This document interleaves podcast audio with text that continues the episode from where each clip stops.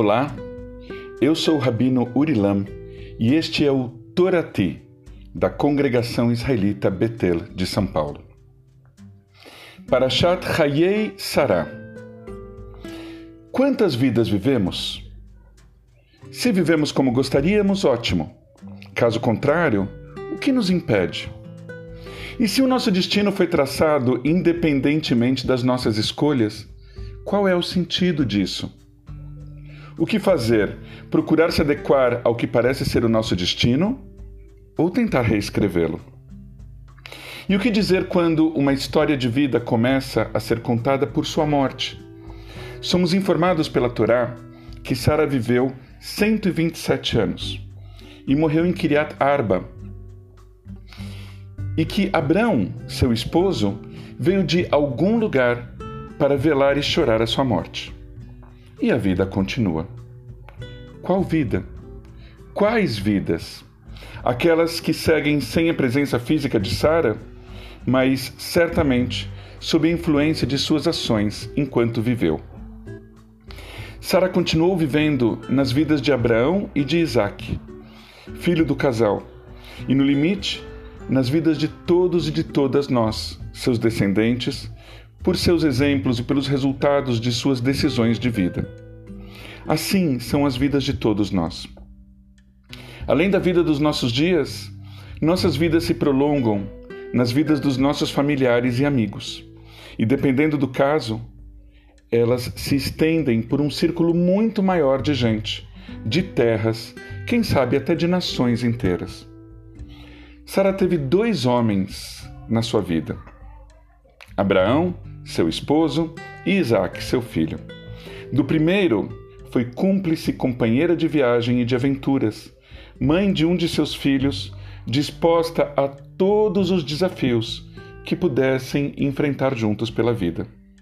Do segundo foi mãe, apesar de demorar a aceitar que isso fosse possível amamentou, depois provavelmente se deliciou ao vê-lo sorrir, crescer, começar a andar, a falar, a viver. Conta o Midrash que Abraão veio direto do Monte Moriá, da quase morte de Isaac, quando por pouco ele não sacrificou o próprio filho, e chegou para velar e chorar a morte de Sara.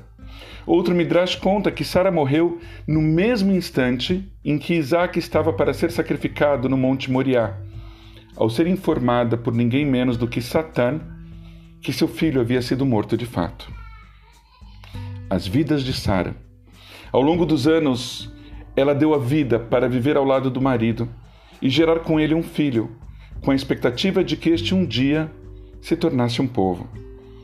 No fim, segundo Midrash, Sara deixou a vida ao saber que seu filho não vivia mais, e com ele deixava de existir um mundo inteiro todo um mundo judaico potencialmente deixava de existir. Isso não aconteceu por um triz. Estamos aqui afinal de contas, mas foi por muito pouco, muito, muito pouco. Isaac sobreviveu.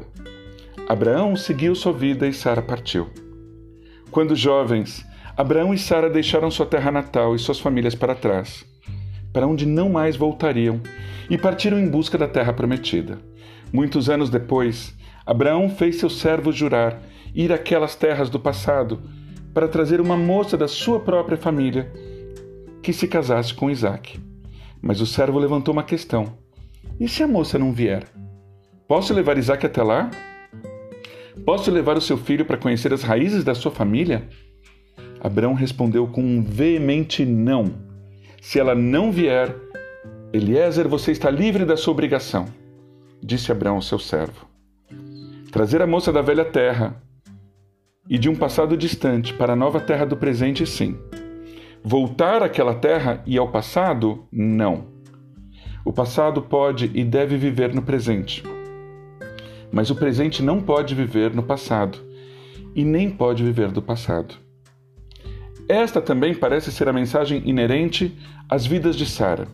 Conforme a Torá, ela viveu 100 anos, mais 20 anos, mais 7 anos. Cada uma das fases da vida nos enriquece e é lembrada com carinho, mas não volta. A vida passada de Sara se atualiza nas vidas presentes do esposo e do filho.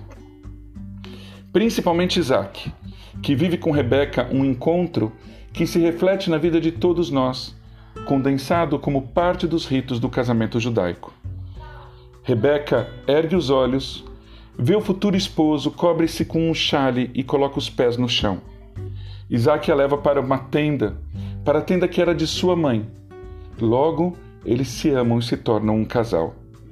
O amor que Isaac recebe da esposa, que decide deixar a sua terra e a casa dos seus pais, como antes fizera Abraão, para com ele formar um casal, é uma espécie de rito de iniciação para Isaac, que finalmente supera a quase morte causada pelo pai e a morte de fato da mãe.